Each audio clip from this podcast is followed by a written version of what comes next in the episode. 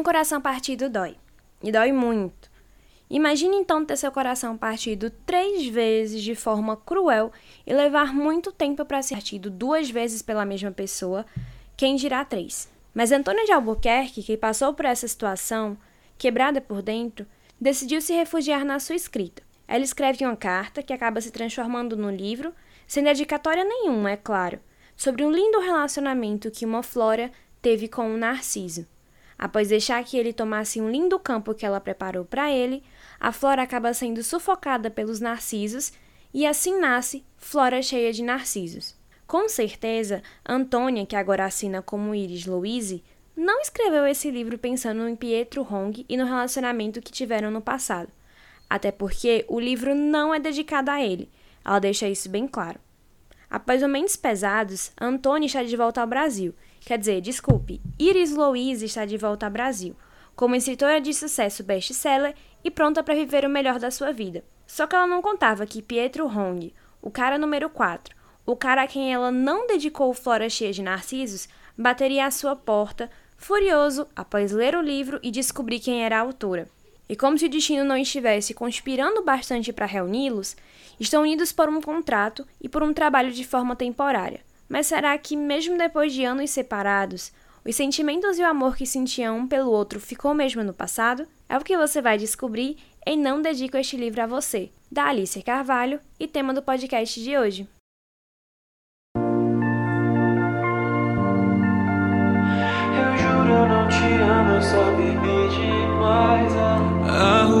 Vazia, molhada de chuva. Oi, gente, tudo bem? Eu sou a Maria Luísa e sou apresentadora do podcast Virando a Página e também apresentadora do quadro Sinestesia. O Sinestesia é um quadro semanal onde eu separo um tempo específico para falar sobre um livro que eu li recentemente que me causou um mix de sensações. Então aqui eu trouxe para vocês o livro de hoje, que eu não dedico este livro a você, que inclusive saiu uma resenha lá no Instagram, que é Virando a Página com dois N's no final. Então se você quiser dar uma olhadinha lá para servir de complemento para esse podcast. Mas falando sobre Não Dedique Este Livro a Você, a gente pode começar falando pelo fato de que a Alice ela deve ter escrito esse livro com alguma coisa para ficar tão viciante. Porque eu peguei para ler e eu li ele em uma tarde inteira, e eu não tô nem brincando. Eu comecei a ler, acho que devia ser tipo umas duas da tarde, e eu terminei de ler, tipo, de madrugada, assim, acho que era meia-noite.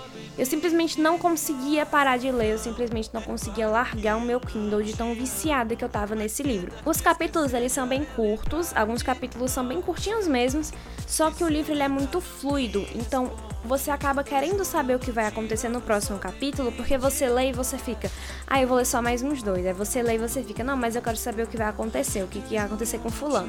Então você vai lá e vai ler, e daqui a pouco você já leu 50 páginas, daqui a pouco você já leu mais de 10 capítulos de uma vez só.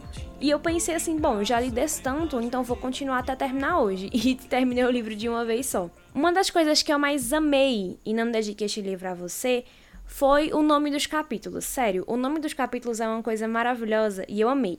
Eu selecionei alguns que eu tinha gostado muito. A maior tragédia da sua vida amorosa adulta é um ex sumida. Tem outro também que eu separei que é Parece um belo dia para lembrar ao meu ex que o mundo não gira em torno dele. É o lema dos bêbados. Se eu não lembro, eu não fiz. Fiz sim e faria de novo, entre parênteses. E esse aqui é um dos que eu mais gostei também. Já dizia o filósofo contemporâneo João. Não, é claro que eu não te amo, mas tentar te esquecer já é lembrar demais. E é cada um melhor que o outro. Eu podia ficar horas falando sobre os capítulos, o título deles, que é, já começa assim muito bom. O livro ele foca no relacionamento da Antônia e do Pietro, mas também foca na vida pessoal de cada um deles. Eles são pessoas que têm bagagens muito pesadas e que eles têm um relacionamento que tinha muito amor, tinha muita coisa envolvida ali, só que não terminou de forma positiva, principalmente por vários motivos. Eu não vou dar muitos spoilers aqui, porque eu quero que vocês leiam, porque eu acho importante que vocês leiam, vocês sintam o lado dos dois. Porque é muito fácil a gente começar a ler um livro, por exemplo, do ponto de vista da Antônia e colocar toda a culpa no Pietro, ou então colocar toda a culpa na Antônia por certas coisas. Mas eu acho que você precisa entender que os dois eles estavam passando por momentos muito complicados.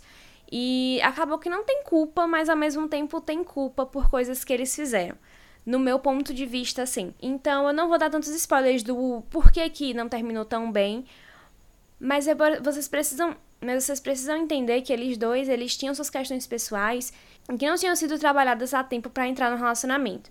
Eles se gostavam muito, eles se amavam muito. Não sabemos se eles se amam ainda, né? Quem sabe. Mas de certa forma, ele tinha aquela coisa de que o amor não depende só do amor. Um relacionamento ele não depende só de você amar uma pessoa incondicionalmente e ela amar você de volta. Depende de outras 50 variáveis que você precisa levar em conta. Não só questão de confiança, de respeito, coisas básicas, sabe? Eu falando além disso. Falo de você estar mentalmente preparado para enfrentar um relacionamento. Eu falo de você se sentir seguro o suficiente ali, porque a outra pessoa pode se esforçar o máximo que ela puder, mas se você não se sente seguro, se você não tem esse, essa preparação para estar no relacionamento sério, talvez você não esteja pronto para entrar em um. E é uma coisa que eu peguei muito me pensando quando eu li Não Dedico Este Livro a Você. Outra coisa que eu levei desse livro que eu achei interessante é que o término de um namoro não é o fim do mundo e também não significa que é um término de uma relação que você tem com a pessoa. Não só a Pietra e o. Não só entre a Antônia e o Pietro, mas também outros personagens ali do livro. Eu acabei percebendo como as relações de amizades entre eles e de outras coisas é, se constituíam e que um término de namoro às vezes é só um término, não significava o fim do mundo, apesar de que eu sei que dói e que realmente é uma, uma coisa muito complicada, especialmente se tem questões, por exemplo, como dependência emocional envolvida.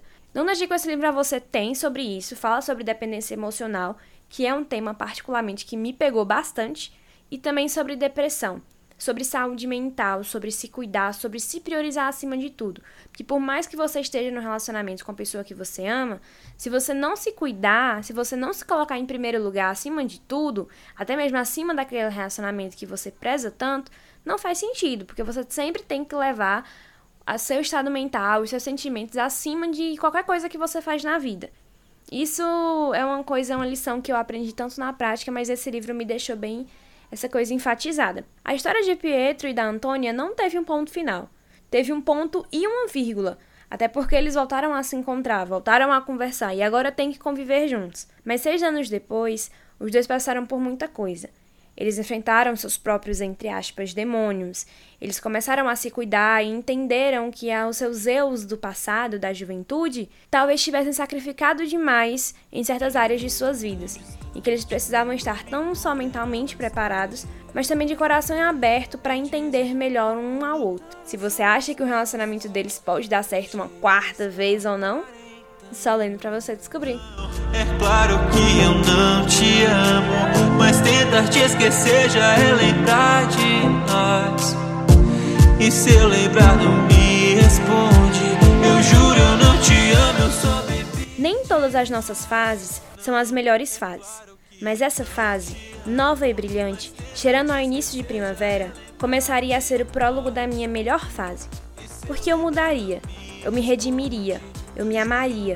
E eu não serei mais um campo seco que espera outras sementes. Eu serei completa, feita apenas de mim. Eu também serei uma flor, e um dia eu também terei um nome. Flora cheia de narcisos, Iris Louise. Entre parênteses, Alicia Carvalho não dedica este livro a você.